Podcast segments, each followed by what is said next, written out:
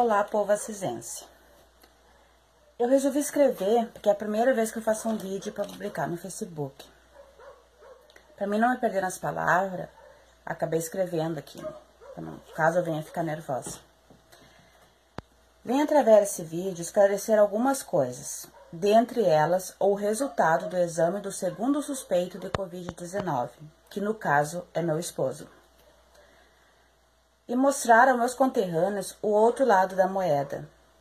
Em meio a tantas críticas, julgamentos e pouca solidariedade que recebemos ao retornar para nossa terra natal, resolvi fazer algo que não é do meu costume, que é expor um pouco da minha realidade. Não venho com o intuito de criticar ou julgar ninguém, pois disso as redes sociais já estão cheias. E sim tentar acalmar, os ânimos das pessoas e por meio desse vídeo implorar, gente, por favor, por mais empatia a nossos semelhantes. Para quem não me conhece, eu tenho uma deficiência física, o que não faz de mim uma pessoa inválida ou incapaz,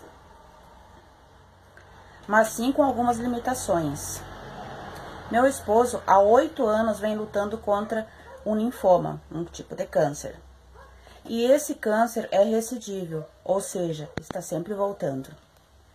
Decorrente do tratamento para a doença e o medicamento para a dor, um dos efeitos colaterais desse medicamento é a perda temporária dos movimentos dos membros, braços e pernas. Impossibilitando se movimentar sozinho e com minha limitação física, preciso de alguém em tempo integral para poder me auxiliar, porque precisa de banho, sentar no sofá, coisas assim. Somos cientes que não é o melhor momento para mudanças, mas na nossa atual situação não vi outra alternativa. Que não fosse voltar e assim contar com a ajuda de nossos familiares. Estamos cientes da pandemia que o mundo enfrenta. Por isso, desde que chegamos, tomei o maior cuidado, seguindo as orientações que a mídia vem repassando, saindo em extrema necessidade. Fiquem tranquilos, pois não chegamos a São Francisco e saímos passear na casa dos outros. Enfim, quando a secretária da Saúde, no nosso município, cumprindo com seu dever, é claro, mantendo o povo informado na via live do Facebook, informando sobre o segundo caso suspeito de Covid-19, nos comentários havia mais comentários maldosos do que solidários. Eu entendo que todos estão com medo, deste novo vírus. Mas quero deixar claro que em momento algum minha intenção foi deixar o povo amedrontado, a ponto de alguns mostrar o quão cruel uma pessoa pode ser, com suas palavras e atitudes. Chegando ao ponto de entrar em contato com a proprietária da casa que eu alugo, pedindo e alguns exigindo que a proprietária me tirasse da casa. Gente, é como se eu fosse um bicho. Não sou diferente de vocês. Eu também estou com medo desse vírus, pois meu esposo e eu fizemos parte do grupo de risco. Estou, assim como vocês, preocupada e assustada.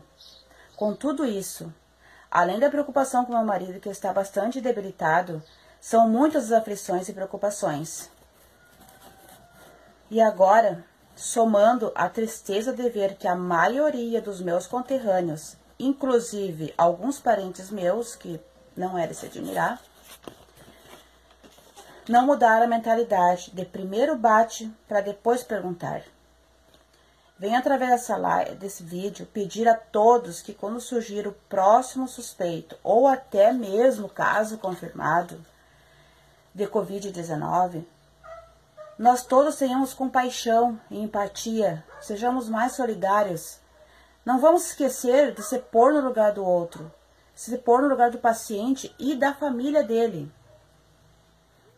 Imaginar o quanto ele e seus familiares estão sofrendo, assustados, preocupados. Vamos ao menos tentar aprender com tudo isso que a humanidade está vivenciando. Se for para falar ou escrever algo negativo, opte pelo silêncio, que é a melhor coisa a fazer. Meu apelo é por mais compaixão com a próxima família que vir a passar por momentos sofridos como este que vivemos nos últimos dias. Por favor, menos dedos apontados, mais mãos estendidas a nossos irmãos. e para o conhecimento de todos, recebi hoje o resultado do exame que deu negativo para a Covid-19.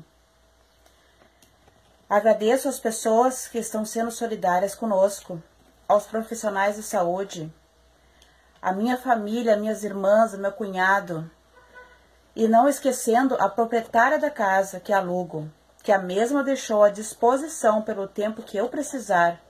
Que Deus abençoe a todos. E vamos continuar nos cuidando, gente. Estamos no mesmo barco. Obrigada, obrigada por me ouvirem.